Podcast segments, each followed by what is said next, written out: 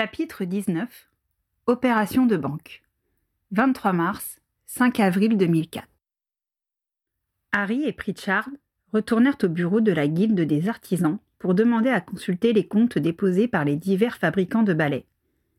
Ce fut une journée longue et fastidieuse.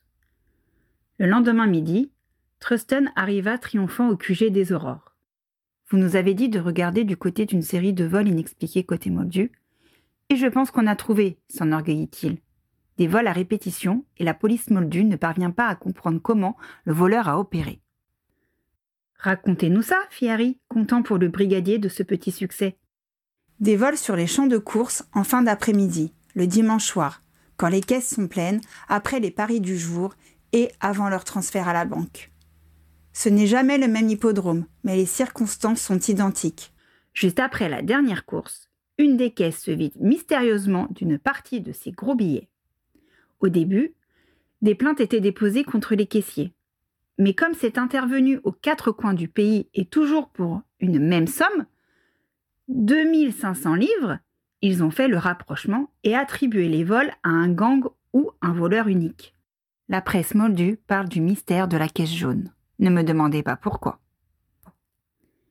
C'est dérivé du titre d'un célèbre roman français, leur apprit Harry. Un meurtre dans un lieu hermétiquement clos. À première vue, impossible de deviner comment l'assassin a fait pour entrer et sortir d'une pièce appelée la chambre jaune. Des illusions, transplanage et Allo Mora soupira Pritchard. Sans doute votre fameuse aide. Quelles sont les dates des derniers vols? demanda Harry. C'est toujours le premier dimanche de chaque mois, résuma Truston. On a de bonnes chances de déterminer ce que trafique Z. Mais, pour le moment, on ne voit pas le lien avec notre affaire, lui rétorqua Pritchard. Bien, pendant qu'on est là, si on en profitait pour faire le point. Ils s'installèrent tous les trois dans une salle d'interrogatoire pour être plus à l'aise. C'est le partenaire de Harry qui menait la séance. Reprenons dans l'ordre. On commence par les causes de la mort. L'état du corps n'a pas permis de voir grand-chose, excepté que la victime n'a été ni empoisonnée, ni stupéfixée, ni frappée d'un sort noir. A priori, Whitehorn a été tué par écrasement quand le toit lui est tombé dessus. Compte tenu de la récente rénovation du bâtiment et du bon état de leur scie à bois, les chances pour que la catastrophe soit due à une cause matérielle normale sont très faibles. Le rapport du charpentier a étayé la thèse d'une intervention humaine. Il fit une pause pour vérifier que ses deux interlocuteurs étaient d'accord avec lui. Deux possibilités. C'est un accident ou bien un acte délibéré. Commençons par examiner l'hypothèse de l'accident. Il y avait à notre connaissance trois personnes sur place. La victime, l'employé Kettridge et Mrs. Whitehorn.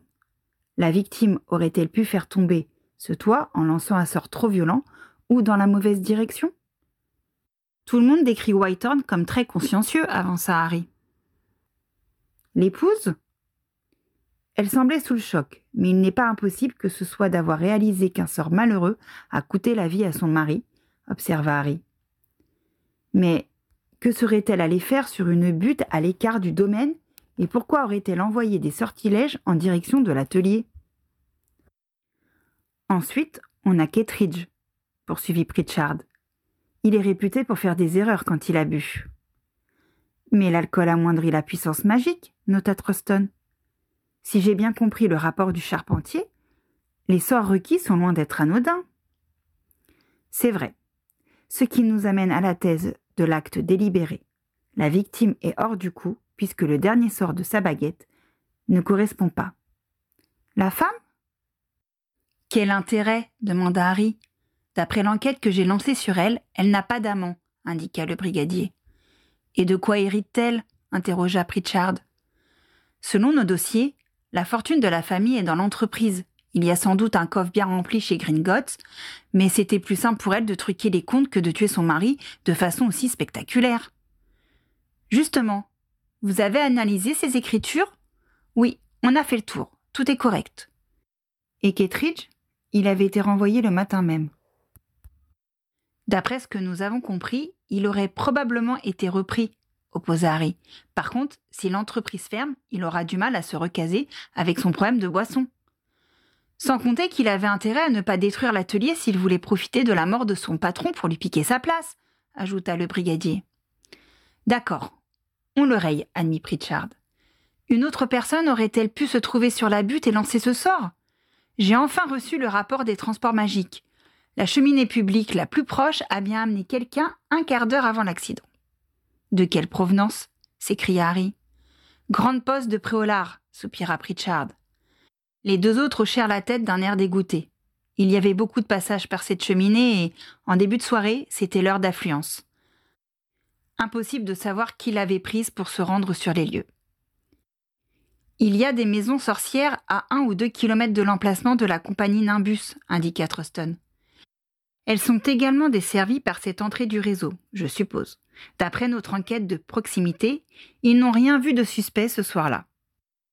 Mais ils ont peut-être utilisé cette cheminée pour rentrer chez eux ou pour recevoir de la visite. Je referai un tour là-bas pour m'en assurer. Et puis, on a d'autres pistes, tenta de positiver Harry. Justement, parlons-en, continua Pritchard. Je pense que cette histoire d'élection n'est pas à prendre à la légère. Je suis d'accord avec vous, répondit le brigadier. Si la moitié de ce que nous avons sur Flamel est vrai, il y a beaucoup de galions en jeu. Il perdrait beaucoup plus que son siège si son mandat n'est pas renouvelé. Qui d'autre? poursuivit Pritchard. On peut examiner la piste Z, même si pour le moment on n'a pas de lien entre les vols et la mort de Whitehorn, proposa Harry. D'accord. Zabini? Connaît-il le monde moldu? demanda Truston. Le déroulement des cambriolages démontre une bonne connaissance de leur organisation. Il faut savoir où se tiennent les courses de chevaux, et l'endroit où ils gardent leur argent. On imagine plutôt quelqu'un qui a de la famille non sorcière, convint Harry, ce qui nous amène à Zeller et Zonko. Il va falloir voir cette Zeller, décida Pritchard. Pour les Zonko, on en a trois. Tu imagines le vieux Zonko se glisser dans une chambre forte pour exécuter des vols à répétition? lui demanda Harry. S'il est condamné à court terme, comme il nous l'a confié, il n'a pas grand-chose à craindre de nous il a pu être amené à prendre des risques pour le bien-être de sa famille. D'après ce que nous avons récupéré hier à la guilde, le magasin que tient Léandre se porte bien, pointa Harry. Il peut vouloir assurer un capital à son épouse en prévision de sa disparition, avança Troston. Mais à la lecture de vos comptes rendus d'interrogatoire, je pencherai plutôt pour son fils. Léandre s'étonna Harry. C'est vrai qu'à l'heure du crime, il n'a pas d'alibi. Non, l'autre, Dorian, il travaille dans un haras et a donc des raisons de s'intéresser aux courses moldues. Les trois hommes considérèrent cette hypothèse. Lui non plus n'a pas d'alibi, reconnut Harry. En y repensant, il avait une sale tête quand on l'a vu, ajouta Pritchard. Il avait l'air épuisé, mais nous a expliqué que les chevaux étaient malades et qu'ils devaient se lever plusieurs fois par nuit, compléta Harry. Vous savez que de notre côté aussi on fait des courses, indiqua Truston il y en a une dizaine par an qui opposent les différents haras. Elles s'exécutent au sol et en vol. Et comme toutes les activités susceptibles d'entraîner des paris, il y a toute une série d'actes clandestins. Qui dit paris dit dette, et cela pourrait expliquer les vols d'argent à répétition. Il le ferait pour faire face aux échéances. Cela commençait à prendre forme. De l'avis de Harry, c'était la meilleure piste qu'ils avaient depuis le début de l'enquête. Pourquoi le fait-il transiter par la banque? s'interrogea-t-il tout haut. Il pourrait l'utiliser directement. Il a besoin de le changer en galion. Je suppose que les procédures des gobelins rendent indispensable le passage par le compte, avança Truston. Je demanderai ce soir à mon contact, promit Harry.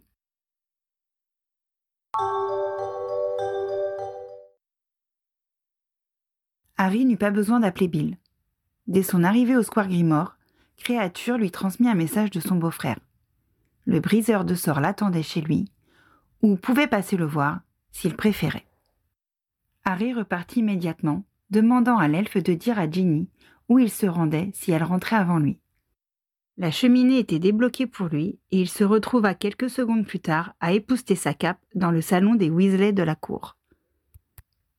Bill, les yeux brillants, semblait pressé de lui faire son compte-rendu, et Harry s'assit pour l'écouter. Le coffre est au nom de Dorian Zonko, annonça-t-il. Ah, très bien, fit Harry soulagé de voir leurs intuitions confirmées. Je me suis arrangé pour obtenir les mouvements du comte, continua son beau-frère, ravi de la réaction de son interlocuteur. Et là, ça commence à devenir intéressant.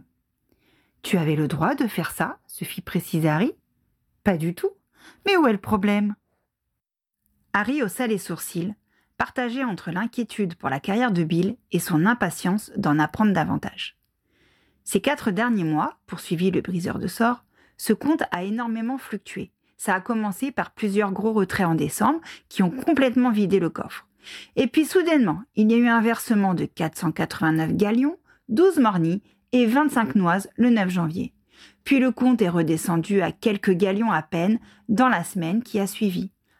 Avant qu'il y ait un nouveau crédit de 489 galions, 15 mornies et 82 noises le 6 du mois suivant. Et pareil le 12 mars. En ce moment, où en est-il? Au fond du trou, avec 5 galions, 3 mornies et 2 noises. Ah, j'ai oublié de te dire qu'au milieu de tout ça, il y a une paye d'un peu moins de 300 galions qui tombe le premier de chaque mois, et ça depuis des années. Les grosses sommes qui arrivent périodiquement sont donc indépendantes de son travail, exposa Harry pour être certain que cela collait avec leur analyse de l'après-midi. Et sont dépensées avec une bonne partie de la paye le 15 de chaque mois, compléta Bill. 489 galions, 15 mornies et 82 noises, répéta Harry ça ne ferait pas tout juste 2500 livres par hasard? Exactement Tu connais les cours par cœur Harry sourit de satisfaction. Merci Bill, je pense qu'on a fait un grand pas dans cette enquête grâce à toi.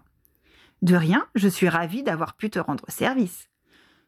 Dans l'hypothèse où Zonko se procure ces 2500 livres, continue Harry, est-il obligé de le déposer sur son compte pour les convertir en galions? Pas nécessairement, répondit Bill. Le change au guichet est possible, mais il y a des frais supplémentaires pour compenser le fait que l'argent ne transite pas par la banque et ne peut être utilisé par les gobelins. Harry vérifia les notes qu'il avait prises pendant leur conversation et mit son carnet dans sa poche. Il faut que j'y aille, annonça l'Aurore. J'ai une femme à la maison qui ne plaisante pas avec les horaires. Ah, je crois que je la connais, une rousse avec un sacré caractère, c'est ça?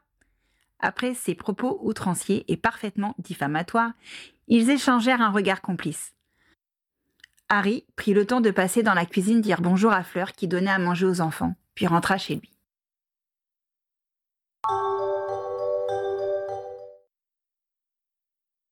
En arrivant au ministère le lendemain matin, Harry passa directement au service de la police magique pour inviter Truston à le suivre au QG des Aurores.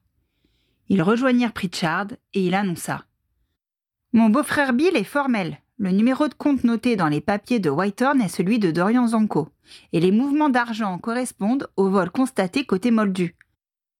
L'équivalent de 2500 livres y est versé une fois par mois, quelques jours après les vols, pour être dépensé quelques jours plus tard, et le mois suivant, ça recommence. Au moins, on est fixé, le félicita Pritchard pendant que Truston souriait largement à cette nouvelle. Que fait-on maintenant? demanda Harry. Messieurs, je sais que cette piste vous plaît beaucoup et qu'il est probable que cela débouche sur quelque chose. Mais je tiens à attirer votre attention sur le fait que cela peut n'avoir aucun rapport avec notre affaire, tempéra Pritchard. Merci de ne pas l'oublier. De toute manière, si j'ai bien compris, il faut attendre le premier dimanche du mois prochain pour qu'il bouge de nouveau. Mais c'est dimanche en huit. On ne va rien faire pendant onze jours, s'exclama Harry. On ne va pas rester les bras croisés en attendant. Pritchard réfléchit un instant. Pour le moment, nous ne pouvons opposer contre lui aucun élément tangible, analysa-t-il. Il ne faudrait pas qu'il panique et laisse tout tomber. La meilleure chance que nous ayons est qu'il exécute un nouveau vol et se rende à la banque juste après. Cela nous donnera un prétexte pour l'arrêter et perquisitionner chez lui. Son père est une pointure, on ne peut pas débarquer avec nos gros sabots. Nous avons un certain nombre de pistes à vérifier en attendant. Au travail, messieurs.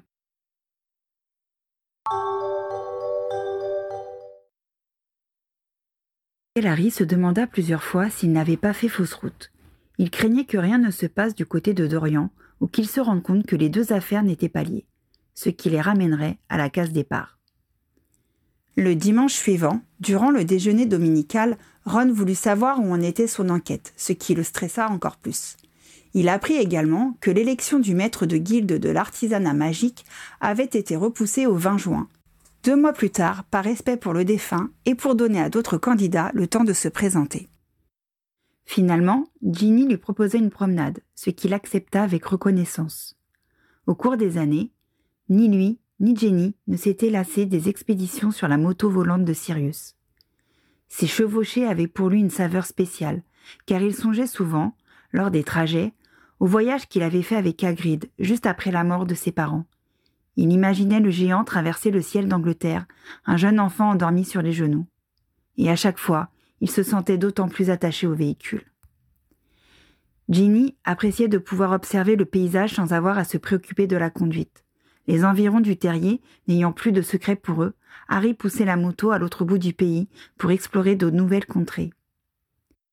Il restait toujours très prudent, étouffant magiquement le bruit de leur véhicule et se désillusionnant pour ne pas être vus par les moldus. Ils avaient également appris à se tenir loin des aéroports et des couloirs aériens. Quand ils demeuraient dans les parages, ils s'arrêtaient parfois chez Xenophilius Lovegood pour le saluer et le journaliste leur donnait des nouvelles de Luna ou discutait avec Ginny d'un de ses derniers articles. Harry évitait toujours comme la peste ce qui ressemblait de près ou de loin à un journal.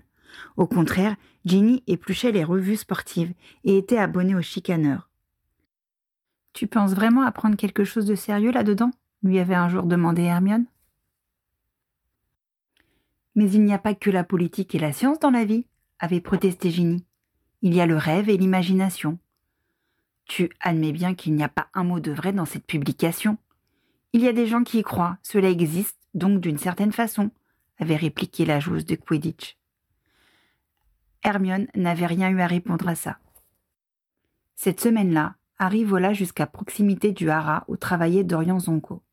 Une surprise les attendait. Il y avait une quinzaine de chevaux dans les airs, évoluant en une chorégraphie gracieuse.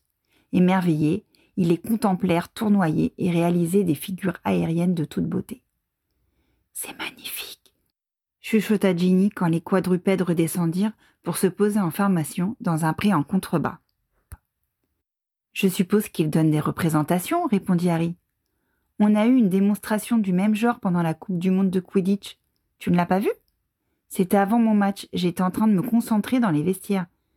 C'est pour voir ça que tu m'as amené ici? Dans ce haras vit un présumé assassin. Ginny eut un petit rire. J'ai décidément le mari le plus romantique du monde sorcier. C'est cette affaire qui te rend grognon ces derniers temps? Je suis sur une piste, mais je ne sais pas si c'est la bonne, ni même si elle va aboutir à quelque chose. On a un meurtre, et ce qui est sans doute du vol. Mais on a de preuves formelles contre personne. Tu ne peux pas trouver un élément nouveau tous les jours, le raisonna Jenny. Oui, c'est normal, je suppose. C'est juste éprouvant pour les nerfs. Tiens, regarde, il recommence. Ils admirèrent l'entraînement des chevaux ailés une demi-heure encore, avant de devoir repartir. La région était belle, et, quand ils revinrent au terrier, Harry se sentait plus serein.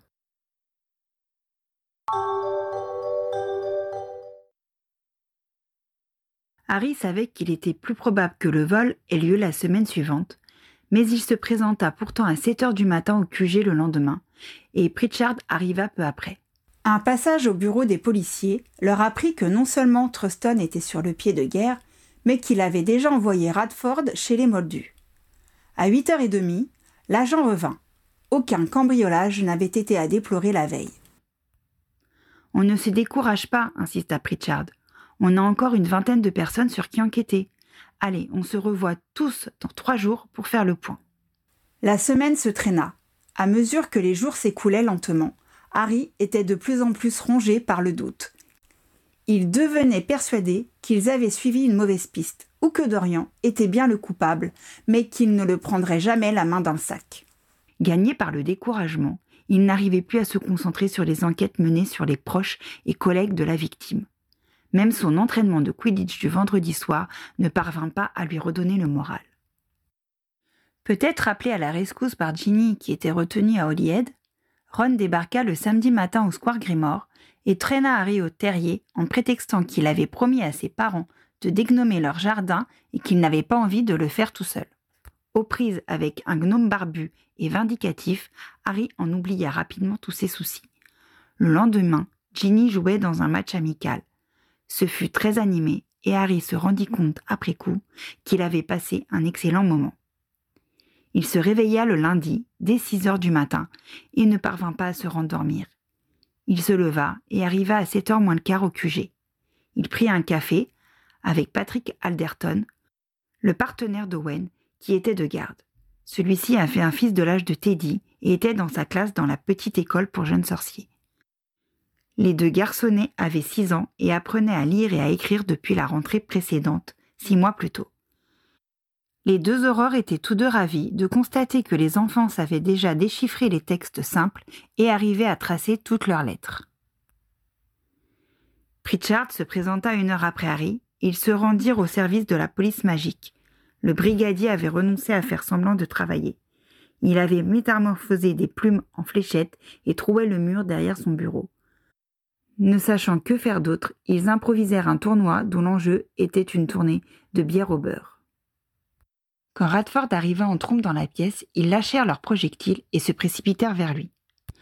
Un nouveau vol a été signalé à la police hier soir. 2500 livres ont disparu de l'hippodrome de Cheltenham, halta l'agent. Harry sortit sa montre de sa poche. Gringotts ouvrait dans dix minutes. Il n'y eut aucun autre échange entre eux. Chacun savait ce qu'il avait à faire.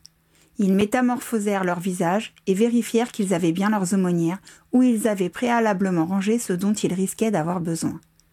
D'un pas vif, ils descendirent dans l'atrium et utilisèrent une cheminée pour se rendre sur le chemin de traverse. Les portes massives de l'établissement bancaire étaient en train de s'ouvrir quand ils parvinrent à destination.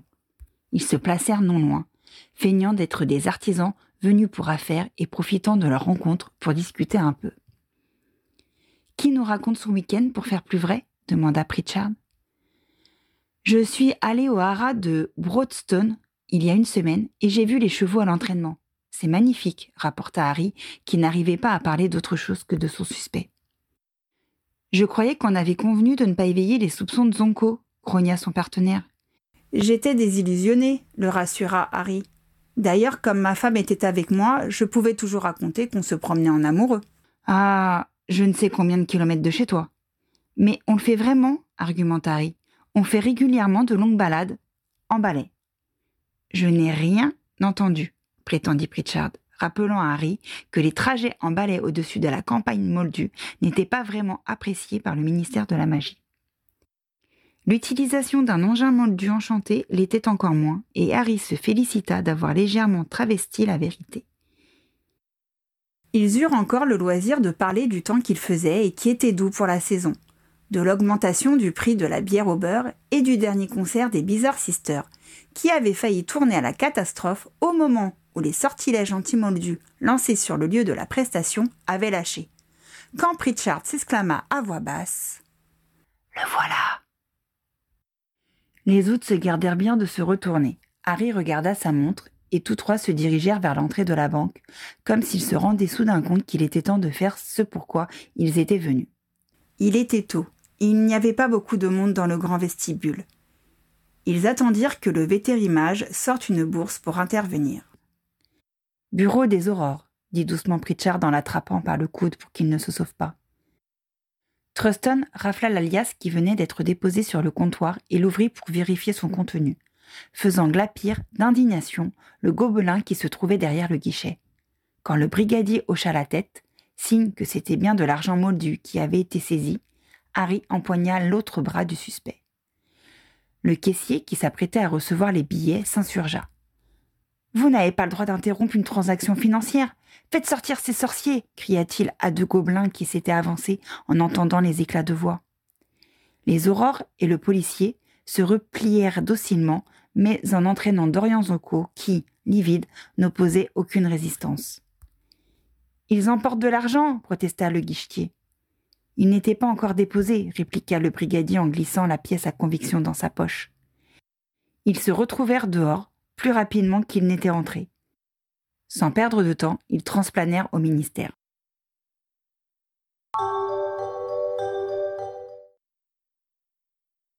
Ils conduisirent leur prisonnier dans une salle d'interrogatoire après l'avoir allégé de sa baguette. L'homme reconnut sans peine avoir cambriolé un lieu moldu en vue de renflouer son compte en banque. À qui devez-vous de l'argent? demanda Pritchard. J'ai perdu un pari. Quel genre de pari? Silence. Course de chevaux? proposa le brigadier. Course illégale de chevaux? Lentement, le vétérimage hocha la tête. J'aime les chevaux, expliqua-t-il. J'aime les voir voler ou courir. Lorsqu'un des employés du haras où je travaille m'a proposé de voir une course, je n'y ai pas vu de mal. Cela fait faire de l'exercice aux bêtes, après tout. Et puis je m'y connais bien, et quand on faisait des petits paris avec les autres spectateurs, je devinais toujours celui qui allait gagner. C'était amusant et sans conséquence. Il soupira et observa ses mains sans continuer. Et puis un jour, quelqu'un a proposé de parier sérieusement, continua pour lui le brigadier. Des petites sommes au début, mais quand on rejoue ses gains, cela commence à faire. Exactement, avoua Zonko. Je vois que vous connaissez la combine. J'ai vraiment été un crétin sur ce coup-là. Les mises sont montées doucement jusqu'au moment où la bête sur laquelle j'avais parié est tombée. Et là, j'ai réalisé ce que j'avais perdu. Combien demanda Truston, prenant la main, car on se trouvait encore dans la compétence de la police magique. Trois mille galions. J'avais signé sans regarder le ticket. Pour moi, c'était sans conséquence, vu que je n'avais en tête que les vingt-cinq galions de ma mise initiale. Mais d'une course à l'autre, on arrivait à cette somme. Le type à qui je devais les trois lingots m'a dit que ce n'était pas un problème. Je pouvais payer en plusieurs fois. Moi, ça m'arrangeait sur le coup.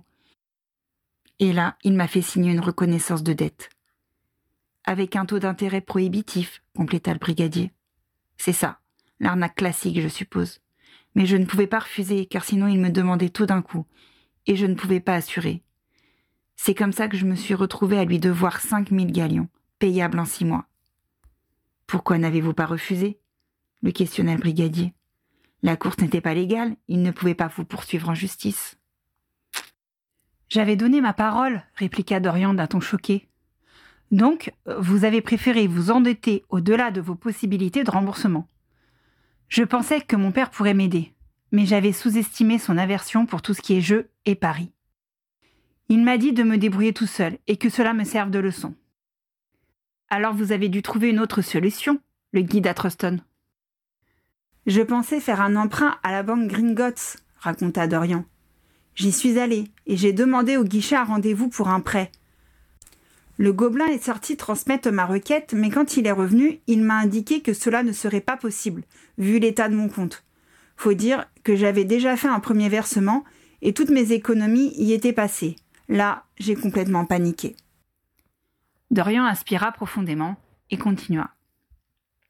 Au début, quand il m'a expliqué que je pouvais donner de l'argent moldu et que le taux de change était avantageux, j'ai juste pensé à utiliser le compte de ma mère. Je pouvais ensuite la rembourser tranquillement. Mais cela n'a pas suffi, comprit le brigadier. Mon père avait prévu le coup et m'avait retiré ma procuration, confirma Zonko fils. Je suppose qu'il avait peur que ma mère me donne la permission de piocher dedans. J'ai encore tenu un mois, mais, comme j'étais à découvert, j'ai été convoqué à la banque. J'ai eu affaire au même gobelin. Et il m'a dit qu'il fallait que je comble rapidement mon déficit. Je lui ai expliqué que c'était impossible, et il m'a rétorqué qu'un bon sorcier ne devait pas avoir de mal à trouver de l'argent moldu. Dorian pencha la tête, comme s'il ne supportait plus le poids des trois regards qui pesaient sur lui. Il faut que vous compreniez dans quel état d'esprit j'étais. J'étais aux abois. J'en voulais terriblement à mon père parce que, pour honorer ses principes, j'avais accepté une dette que je ne pouvais pas me permettre de payer et que, toujours au nom de ses principes, il avait refusé de m'aider. C'est à ce moment que j'ai pensé que le vol serait moins grave si je prenais l'argent chez des personnes aussi pourries que celles qui m'avaient mis dans ce pétrin. C'est là que vous avez songé à dépouiller les champs de course? Explicita Truston? Oui, c'est ça, fit Dorian d'un ton piteux. Je sais que c'est de l'hypocrisie, mais cela m'a permis de trouver le courage d'agir. Pourquoi ne pas avoir tout volé en une seule opération pour vous débarrasser de cette histoire une bonne fois pour toutes? demanda Pritchard. C'est le gobelin qui n'a pas voulu. Il m'a dit que s'il changeait plus de l'équivalent de 500 galions à la fois, il y aurait une enquête. Je ne sais pas si c'était vrai, mais je ne pouvais pas prendre le risque. Alors j'ai fait comme il m'a demandé. Mais pourquoi n'avoir pas pris la totalité de la somme chez les Moldus pour le déposer par tranche à la banque? Qui Harry? D'abord, je ne voulais pas garder autant d'argent chez moi.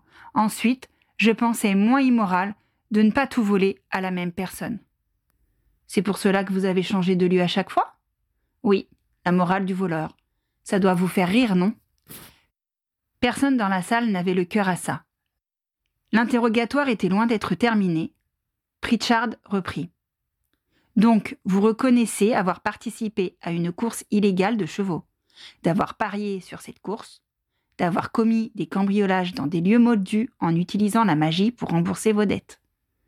Je le reconnais. Bien. Maintenant, vous allez nous dire pourquoi vous avez éliminé Devlin Whitehorn demanda l'Aurore. Dorian Zonko blémit encore davantage et sembla se tasser sur sa chaise. Je ne savais pas qu'il était dans ce bâtiment chuchota-t-il tellement bas que les trois autres durent se pencher pour l'entendre. Je n'aurais jamais fait ça sinon. Je vous le jure, sur tout ce que j'ai de plus cher, je vous le jure sur ma magie, je ne l'ai pas voulu. J'en ai été malade quand je l'ai appris. Vous n'aviez pas l'air si malade quand nous sommes allés vous voir, il y a trois semaines, remarqua Pritchard d'une voix sévère. Mon père m'avait prévenu de votre venue. J'ai pris une bonne lampée de ce qu'on fait prendre aux chevaux quand ils sont trop nerveux, une potion de tranquillité. Lorsque je vous ai entendu arriver, j'ai fait semblant de m'occuper d'Icar pour me donner contenance, mais j'ai vite dû m'asseoir car je ne tenais plus debout. Whitehorn avait compris ce que vous étiez en train de faire, se fit confirmer Pritchard. J'ignore ce qu'il savait exactement. Je pense qu'il m'a vu plusieurs fois changer de l'argent et qu'il s'est demandé pourquoi. Il a interrogé Ramok, le gobelin avec qui je faisais affaire, et il m'a conseillé de faire en sorte qu'il n'ait plus le temps de s'occuper de nous. Je n'avais plus que deux mois à tenir avant d'en avoir terminé avec cette histoire quand il m'en a parlé. J'ai réfléchi à la façon de détourner son attention de moi. J'ai mis plusieurs jours avant d'avoir une idée. Dorian Zanko se passa la main sur le visage avant de continuer. Whitehorn était déjà occupé par l'élection, mais cela ne suffisait pas je me suis dit que si en plus il devait régler un problème avec sa fabrique, il n'aurait plus le temps de se poser des questions sur moi. Une semaine après que Ramok m'eut demandé d'agir, je suis allé à son atelier en utilisant des cheminées publiques. J'ai pensé qu'il n'y aurait plus personne à cette heure du soir. D'ailleurs, ce bâtiment était éteint, contrairement à ceux qui étaient à côté. J'ai touché le toit avec deux sorts de casse-bois et tout s'est écroulé. Je me suis dépêché de rentrer chez moi. Vous avez frappé au hasard demanda Harry. Non, lorsque je suis sortie de Poudlard, mon père avait tenu à ce que je travaille pour gagner mon argent de poche avant que je commence mon apprentissage auprès d'un vétérimage. J'ai été tout l'été dans une entreprise de menuiserie et j'ai appris quels sont les points de force d'une construction. Vous comprenez, je ne voulais pas que l'atelier s'écroule plus tard quand quelqu'un y entrerait. Ils restèrent un moment sans rien dire, le silence de la pièce seulement troublé par le grattement de la plume de vérité conforme qui terminait de prendre en note toutes leurs paroles. Pourquoi ne pas être venu nous voir tout de suite? demanda Pritchard, quand vous avez compris qu'un homme était mort. Je n'ai pas pu. Je suis resté deux jours couché quand j'ai appris la nouvelle. J'ai dit au travail que j'étais malade et mon patron m'a fait remplacer. Lorsque je me suis levé, j'y ai pensé mais je ne l'ai pas fait. Il réfléchit deux secondes et reconnut. J'ai été lâche. Pritchard allait poser une autre question quand on toqua à la porte et Fawcett apparut. Il alla vers l'Aurore Seigneur et lui chuchota quelques mots à l'oreille. Vois ça avec Potter, lui répondit Pritchard. Sur un signe de son commandant, Harry se leva et le suivit. Une fois le battant refermé, Fawcett indiqua. J'ai Héraclès Zonko dans mon bureau qui veut savoir pourquoi on a arrêté son fils. Harry fit un bref résumé des épisodes précédents. D'accord, j'aimerais que tu viennes le lui expliquer toi-même. Mais pourquoi moi? demanda Harry qui sentit son courage faiblir à l'idée d'affronter l'homme qui lui avait fait une si forte impression. C'est ton enquête, lui rappela son chef. Le vieux Zonko attendait debout, comme pour montrer sa détermination de ne pas laisser les aurores s'en prendre à sa famille. Bonjour, monsieur, commença civilement Harry. Que se passe-t-il? interrogea sèchement Zonko sans perdre son temps en politesse. Harry ne jugea pas utile de noyer le strangulo. Nous avons dû arrêter votre fils Dorian pour son implication dans la mort de Devlin Whitehorn. C'est impossible. Mon fils n'est pas un meurtrier, opposa Héraclès d'un ton sans réplique. Ce n'était pas un homicide volontaire, concéda Harry, Mais il n'en est pas moins responsable. Pourquoi aurait-il fait une chose pareille? Cela ne se peut pas, s'obstina l'indomptable père. Sur un signe de son chef, Harry expliqua une fois de plus les actes et motivations de Dorian.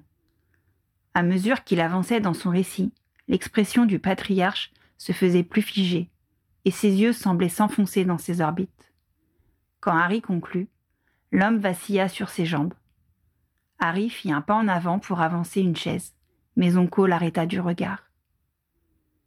Vous avez fait votre devoir, finit-il par prononcer d'une voix brisée. Maintenant, c'est à moi de faire le mien. Il sortit d'un pas lourd.